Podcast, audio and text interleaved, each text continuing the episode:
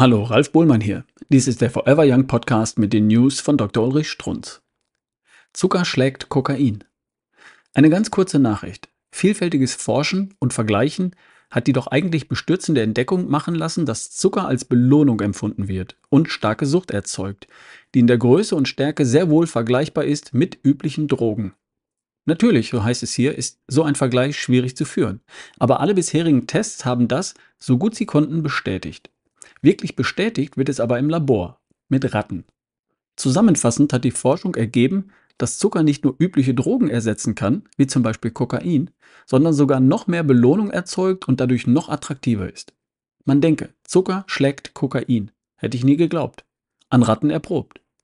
Die Forscher gehen weiter. Sie können ja die neuronale Bahnung, die dieses Belohnungsgefühl nach Zucker erzeugt, nachweisen und können beweisen, dass diese neuronale Vernetzung, dieser Komplex, sehr viel robuster ist als der, den man mit Kokain erzeugt. Robuster heißt widerstandsfähiger gegen funktionale Ausfälle, also Mangelernährung, anderen Lebensstil und so weiter.